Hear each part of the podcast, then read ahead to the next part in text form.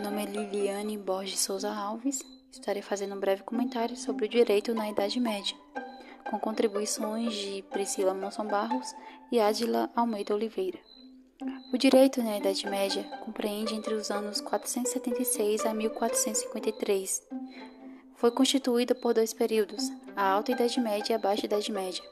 A primeira, marcada pelos direitos romano-germânico, baseando-se nos usos e costumes e na figura do pai. A segunda caracteriza-se pelo direito feudal e a retomada do direito romano. As ordalhas e os duelos e o direito canônico foram marcas expressivas do direito na Idade Média, como também suas torturas e perseguições às classes inferiores e aos chamados hereges.